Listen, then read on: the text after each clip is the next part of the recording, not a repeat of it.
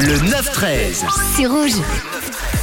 Et en cette journée de la gentillesse, quel sentiment est plus gentil que l'amour? Et on va s'intéresser à une expression un peu d'amour avec l'expression du jour qui est avoir le béguin. Ça signifie justement être amoureux, tomber amoureux. Alors cette expression est connue dès le 18e siècle et cette expression doit probablement son origine au béguin qui est à la fois une coiffe et un petit chapeau au Moyen Âge. Plusieurs théories sont avancées justement pour l'expliquer.